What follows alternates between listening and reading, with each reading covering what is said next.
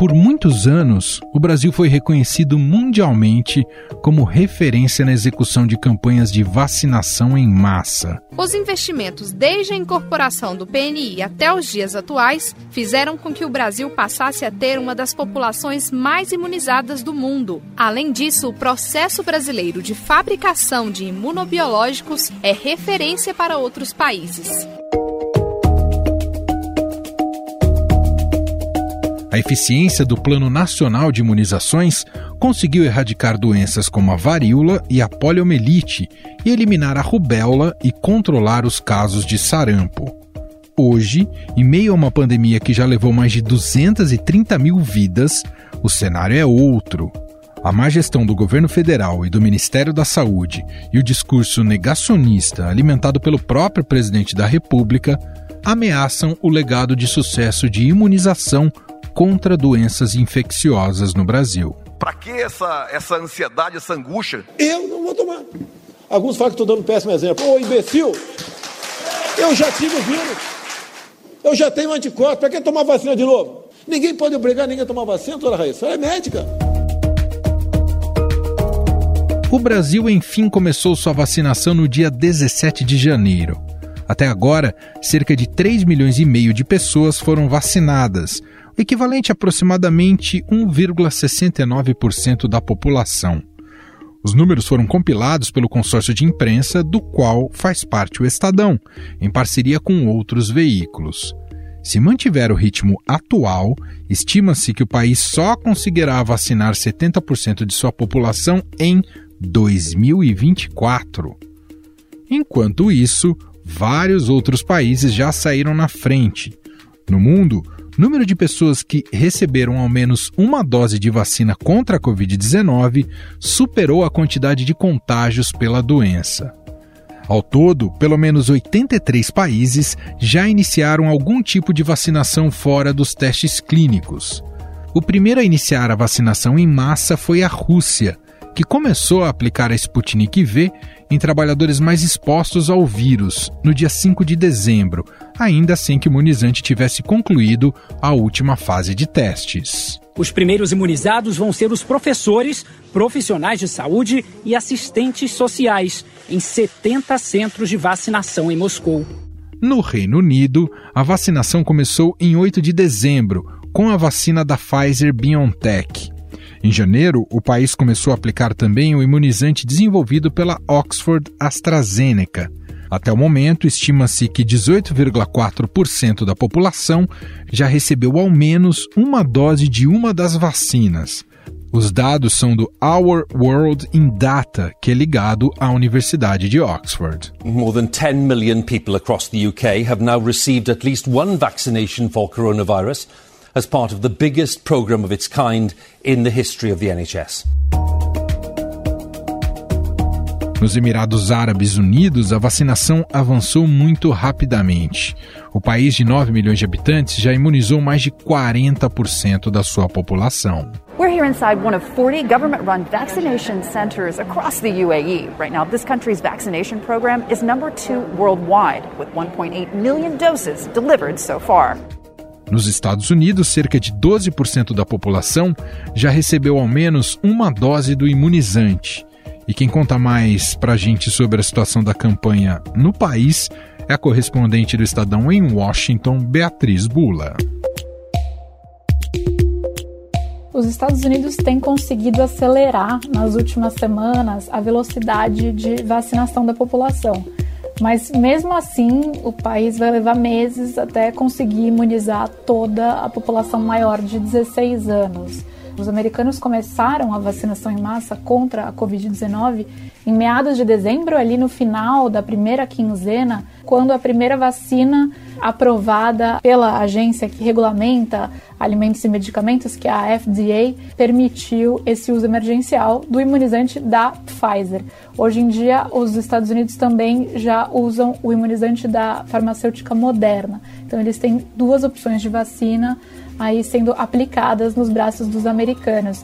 A gente tem 32 milhões, mais ou menos, de pessoas que já receberam pelo menos uma dose da vacina. Desses 32 milhões, quase 10 milhões já estão completamente imunizados, ou seja, já receberam as duas doses. Então a gente está falando de mais ou menos 10% da população que recebeu uma dose, pelo menos, de uma dessas duas vacinas. O ritmo de vacinação ficava um pouco abaixo de 900 mil, 1 milhão de doses por dia, quando o presidente Joe Biden assumiu a Casa Branca no dia 20 de janeiro. O governo do Biden tem como missão maior desafio acelerar esse processo de vacinação. Agora a gente está falando de quase um milhão e meio de doses aplicadas todos os dias nos Estados Unidos e o governo federal já distribuiu 59 milhões de doses para os estados e para as agências federais. Uma das metas é, do governo, talvez a principal meta do governo Biden, é conseguir aplicar pelo menos 100 milhões de doses nos seus 100 primeiros dias de governo, ou seja, até o final de abril. Com esse aumento na velocidade e também após críticas, o governo ampliou essa projeção e já está falando agora em 150 milhões de doses nesses 100 primeiros dias. Mesmo assim, ainda não é o suficiente para falar numa imunidade de rebanho aqui nos Estados Unidos. Né? A própria equipe do Biden fala que é necessário ter pelo menos 75% da população imunizada para chegar nesse ponto de uma imunidade de rebanho, uma imunidade coletiva.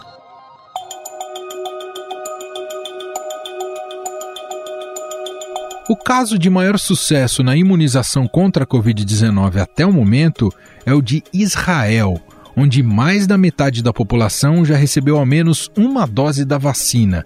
E os impactos na eficiência da campanha já chegaram aos hospitais. Os casos de Covid-19 e as hospitalizações caíram dramaticamente entre pessoas que foram vacinadas dentro de poucas semanas. E para contar um pouco mais de como é o cenário da campanha de imunização em massa de Israel, nós convidamos o Eitan Gottfried, que é brasileiro, cientista político e mora em Jerusalém desde 2015. Ele próprio já tomou a primeira dose da vacina e já tem data marcada para receber a segunda. Tudo bem com você? Obrigado por atender ao nosso convite. Tudo bem, tudo ótimo. O prazer é todo meu de estar aqui com vocês. Eitan, primeiro, qual foi a sua sensação ao ser picado pela vacina contra a Covid-19? Foi uma sensação muito boa. Finalmente é entender né, como vai ser esse fim desse mundo de pandemia, né, pelo menos por aqui. E quando eu fui picado pela vacina, eu pedi para tirar uma foto para mandar para meus pais e para meus irmãos que moram aí no Brasil, para falar, ó, oh, aqui já consegui. Uau! E qual que é o planejamento? Você tomou uma primeira dose e quanto tempo para a segunda dose, Eitan? Isso, eu tomei a primeira dose e aí você já marca no próprio plano de saúde e toma a segunda dose depois de 21 dias. No próprio plano de saúde, isso é um pouco diferente da experiência que a gente tem aqui no Brasil. É por via privada a vacina aí, Eitan? O seguro de saúde é um pouco diferente. É um sistema de seguro de saúde pública e tem planos de saúde públicos que competem entre si. Então tem como se fosse quatro ou cinco planos de saúde grandes, que eles são públicos, e você tem que estar em um deles, e todo o sistema de saúde de Israel é baseado nisso. Então, quem dá essa vacinação são os planos de saúde diferentes, mas eles são públicos. Então, é como se tivesse SUS 1, 2, 3, 4, que todo mundo tem um desses, e que esse é de saúde de todo mundo. Uau, que interessante. E funciona? Super funciona. O sistema de saúde é muito, muito bom. É engraçado, né? Eu pago no meu plano de saúde 30 shekels por mês, que seria algo como, sei lá, 40 reais por mês. E eu tenho acesso a todos os hospitais, a todos os tratamentos. O sistema de saúde público é muito bom. E a questão para vacinação, que é muito importante, por todo mundo estar tá nesses quatro grandes planos de saúde, é muito mais fácil eu entender a população e controlar o próprio sistema de saúde te avisa para você vir marcar sua vacina, sabendo a sua idade, porque é, todo mundo está nesse plano de saúde. Que demais. Então, a gente olha a distância, né? Acho que o brasileiro, mas acho que muitos países olham e ficam pensando que queriam hoje estar na mesma situação de vocês aí em Israel. A que se deve esse sucesso? É, é também por isso que você explicou para a gente, essa maneira como é organizado o sistema de saúde? Ou tem algo a ser também destacado? Muita gente põe na conta da, do tamanho da população. Faz sentido essa argumentação também, então? Faz sentido na questão de ver os resultados da vacinação. Né? Israel tem cerca de 9 milhões de habitantes, então vacinar 9 milhões é mais fácil do que vacinar 220 milhões, como é o Brasil. Isso com certeza. Mas eu acho que, assim, número um, a, a, maior destaque é como é o sistema de saúde israelense, por ser público, por ser universal, por ser muito eficiente e por ser muito tecnológico. A segunda questão também acho importante destacar é que né, o próprio governo israelense buscou de maneira muito forte a vacina. O próprio primeiro-ministro estava em contato com vários produtores de vacina. A gente conseguiu né, a vacina da Pfizer de maneira antecipada. E quando né, o governo que quer, promove a ciência, promove a vacinação, fica mais fácil a vacinação. Infelizmente, o que a gente vê hoje no Brasil, assim, acho que não tenho nem palavras para falar né, o desastre, a, a, tragédia de ter pessoas né, em tamanha posição de liderança que literalmente estão matando a população por não terem se né, trabalhado de maneira extensiva para conseguir vacinar a população, para conseguir trazer vacinas para controlar a questão de, de se infectar. Essa é uma, uma grande diferença e que eu acho que o Brasil, nesse sentido, está atrás de todo mundo. Eitan, e você foi informado para você qual vacina você tomou ou tem sido uma mesma vacina para toda a população? Eu estou né, nesse pacote da primeira grande envio de vacinas, que é a vacina da Pfizer, e Israel já tem contrato com a da Moderna também. Só que eu acho que vai ser num segundo estágio. Então a gente começou a vacinar né, no finzinho de dezembro, começo de janeiro, e até agora está sendo né, a vacina da Pfizer. E sobre logística, onde têm sido aplicadas as vacinas? Você foi aonde para ser vacinado, por exemplo, Eitan?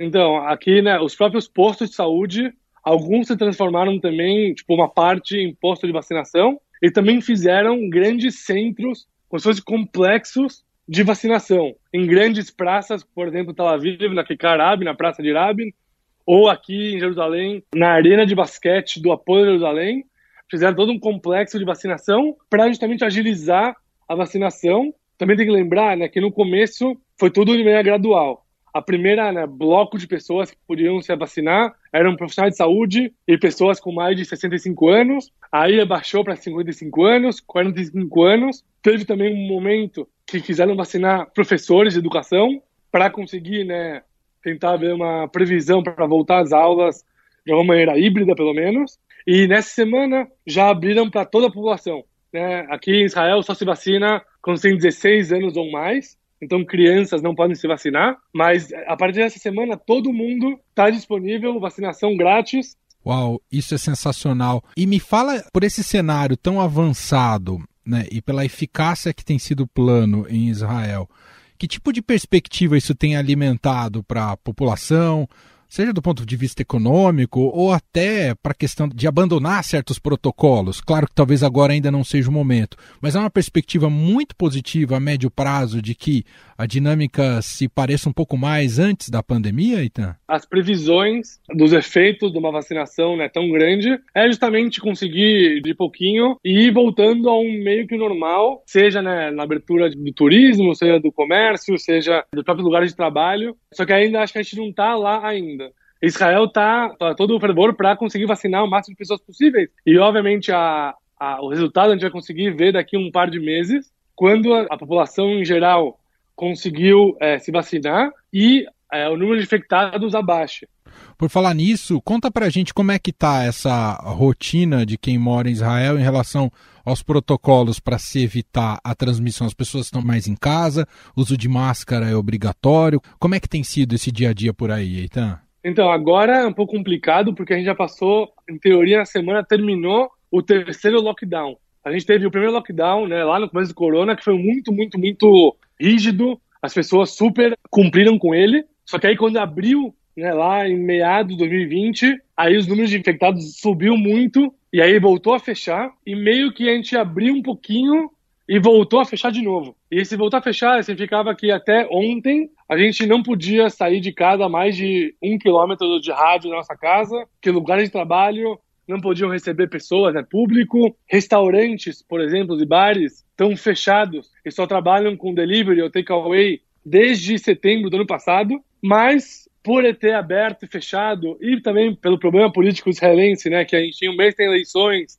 e pela crise econômica que, né, que o corona gerou e pela péssima gestão governamental que também teve com o corona, eu posso também falar assim, falar que a depois do primeiro lockdown, as pessoas não estão cumprindo de maneira muito estrita com os protocolos. Existem sim uma série, né? A polícia ela te para, você está fora do protocolo, está sem máscara, você é punido, né? Por 500 ou 1.000 shekels de multa. Por outro lado, não é que está todo mundo como soldadinho cumprindo tudo. E por isso que os números de infectados aqui em Israel não é baixo, é bem alto, né? Em comparação com a população israelense como você destacou para a gente, seus familiares estão aqui no Brasil. Se aí em Israel você tem esse horizonte bastante otimista, né, de uma população que será vacinada, isso tende a frear né, os efeitos da pandemia. Imagino que se deve acompanhar com tanto de apreensão que os seus familiares estão vivendo por aqui, não é, Itan? Com certeza. A primeira apreensão, né, olhando assim para o Brasil, realmente, no né, governo Bolsonaro, ah, no meu ponto de vista, é um governo genocida e que vai em contra qualquer nível de bom senso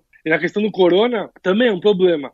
A questão de aglomeração, a questão né, de falta de explicação à população, e principalmente essa falta de entendimento de que não vai ter uma solução mágica, mesmo com vacinação, especialmente para o Brasil, com uma população tão grande, vai demorar um bom tempo depois que todo mundo conseguiu se vacinar, a maioria da população conseguiu se vacinar, para conseguir voltar a uma normalização.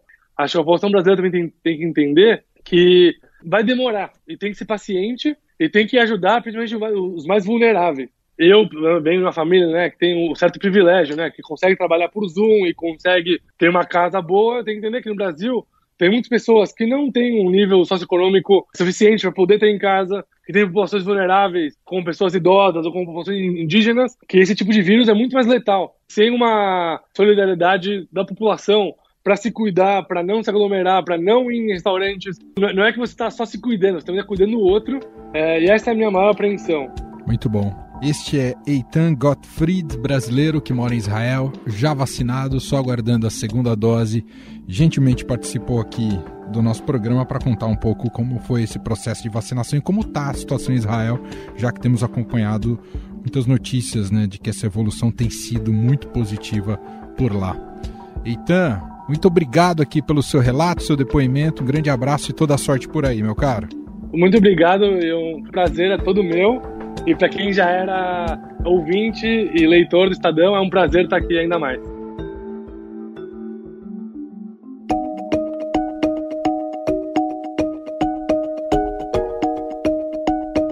Observando as estratégias dos países que estão mais avançados na vacinação em massa de suas populações, Há algo que podemos levar de lição para o Brasil?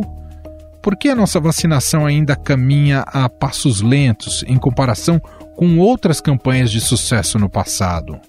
Conversa agora com o Dr. Renato Kifuri, pediatra infectologista e diretor da Sociedade Brasileira de Imunizações. Tudo bem, doutor? Como vai? Olá, Emanuel. Sempre um prazer falar com vocês aí, o Estadão. Que está faltando para deslanchar, doutor, aqui no Brasil a vacinação? Olha, Emanuel, longo prazo, no médio e no longo prazo, o Brasil estabeleceu acordos, inclusive com condições de produção local, de até o final do ano 350 milhões de doses, o que seria suficiente para os próximos 12 ou 14 meses, já com esses dois meses de atraso, para vacinarmos toda a população elegível para vacinação. É, isso significa que nós temos uma população acima de 18 anos no Brasil em torno de 170 milhões, duas doses, 350 milhões. Nós teremos 200 milhões de Oxford, 100 milhões da Coronavac e mais 40 milhões vindo do COVAX Facility. Este é, vamos dizer, o desenho e o cronograma esperado. Não se pode levar em conta o que nós já vacinamos hoje pelo tempo para fazer essa conta. É uma, é uma conta completamente enganosa Primeiro, que nós não temos vacinas, avançar numa velocidade maior. Segundo, que nós não estamos praticamente com portas abertas nas unidades de saúde, nas 37 mil salas de vacina. Então, é uma conta irreal essa, imaginar que nós transpor o que fizemos esses primeiros quase um mês de vacinação para a sequência do programa. A hora que dispusermos de vacinas em quantidade abundante e as portas abertas das salas de vacina, temos condições de vacinar um milhão e meio, dois milhões de pessoas por dia aqui no Brasil, como a gente faz em outras campanhas. Muito importante senhor frisar isso, quer dizer, o problema hoje é muito simples, faltam vacinas. Tendo vacinas à disposição, o Brasil tem uma capacidade de vacinação rápida, é isso, doutor? Não é só falta de vacinas, nós estamos vacinando um público-alvo e elegendo o grupo prioritários dentre essas prioridades. Estamos vacinando populações indígenas que requerem um deslocamento, estamos vacinando é, indivíduos é, institucionalizados, idosos que também requer, vamos dizer, o cadastramento e depois a vacinação propriamente dita nesses locais à distância. Próprios idosos que estão sendo vacinados agora estão sendo chamados cada cinco anos, em maioria dos estados, acima dos 90, acima dos 85, ou seja, são populações muito selecionadas que precisam de uma comunicação lenta, até porque, como você bem comentou, nós não temos vacina para acelerarmos esse processo. É muito diferente de quando você faz uma vacinação de portas abertas e convoca a população com os dias nacionais de imunização, onde 20, 30 milhões de pessoas vão tomar vacina em uma semana. Então nós temos aí uma realidade diferente que impossibilita, né, vamos dizer assim, hoje, frente a esse quantitativo de vacinas, uma vacinação em massa como a gente está acostumado.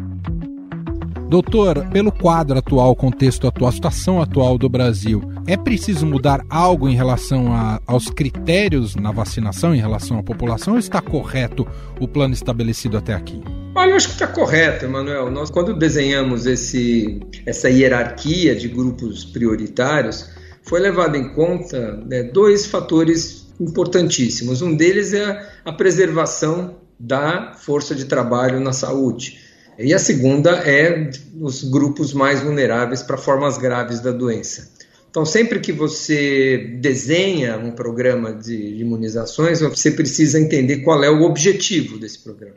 Então, o objetivo inicial do programa, definido pelo Ministério, e eu acho que com correção, foi a manutenção do sistema de saúde e a redução de formas graves, hospitalização e morte da doença. Esse é o objetivo principal. Então, é, sem dúvida, esse é o, o, grupo prioritário.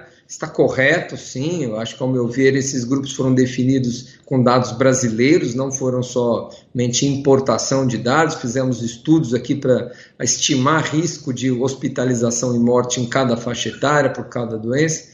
Então, acho que nós estamos aí com um programa é, escalonado em função dos grupos que devem ser vacinados prioritariamente, sim.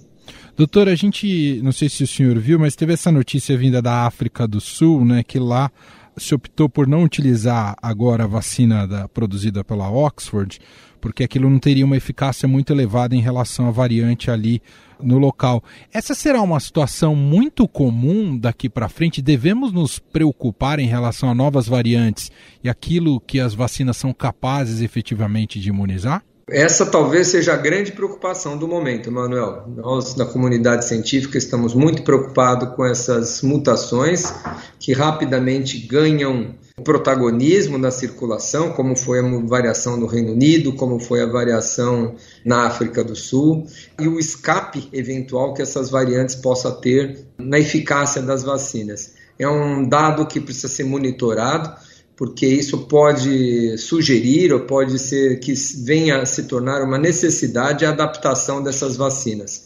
Mas por enquanto nós ainda não temos nenhum dado robusto com as cepas brasileiras que estão circulando assim, que haja alguma, vamos dizer, dificuldade na produção de defesa, ou seja, que os indivíduos não estariam protegidos com as vacinas hoje disponíveis. Mas é algo que preocupa, já preocupa a África do Sul. Com algumas vacinas, essa alteração pode ser maior ou menor. Então, essa é uma vigilância que precisamos fazer bem de perto, sim. A longo prazo, a tendência é que tenhamos uma dinâmica muito parecida com a vacina da gripe, que precisa ser atualizada anualmente, doutor?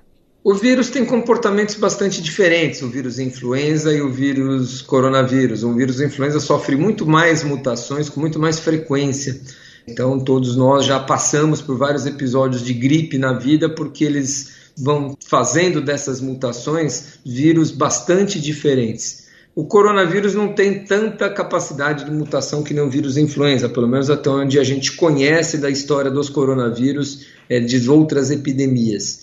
Mas é, talvez sim, acho que talvez seja um, uma característica, um efeito do coronavírus que nós precisemos ou ter vacinas contendo mais de uma variante, vacina com dois, três tipos de coronavírus diferentes, ou quem sabe revacinações à medida que esses vírus vão sofrendo mutações como a vacina da gripe. Isso é muito precoce para, enfim, entendermos qual vai ser a dinâmica e a necessidade de prevenção por vacinas frente ao coronavírus.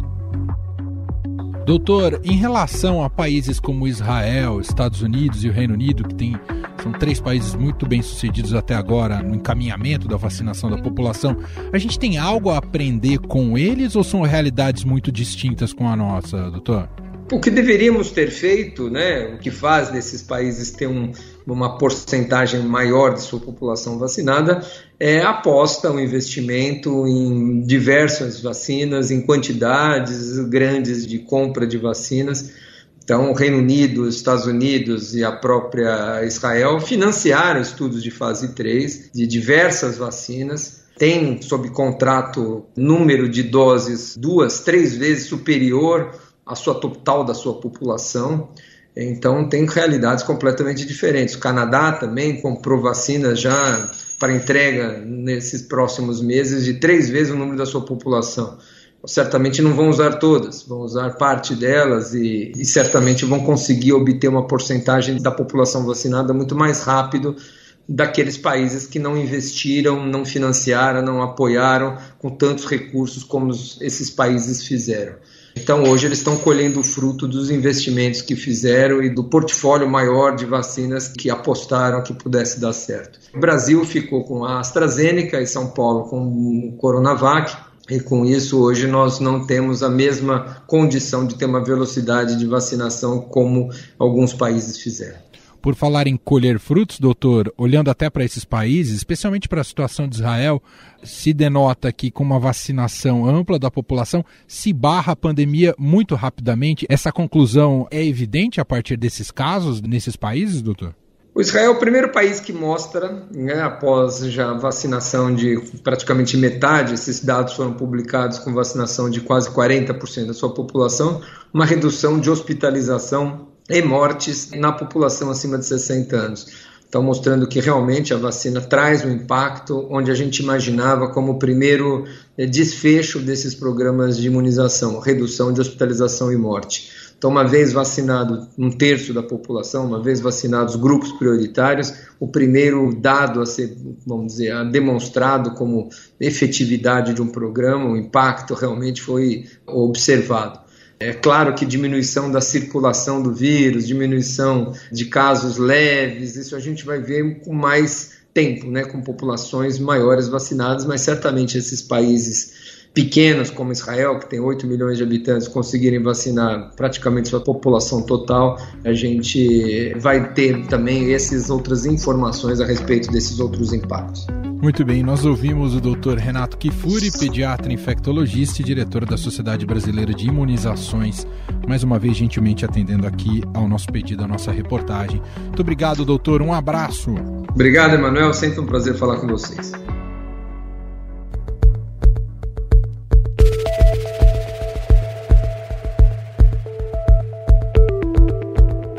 E este foi o Estadão Notícias de hoje, terça-feira. 9 de fevereiro de 2021. A apresentação foi minha, Emanuel Bonfim. Na produção e edição, Bárbara Rubira, Ana Paula Niederauer e Sandy Oliveira. A montagem é de Carlos Amaral, diretor de jornalismo do Grupo Estado, João Fábio Caminoto, e o nosso e-mail podcast@estadão.com. Um abraço para você e até mais. Estadão Notícias.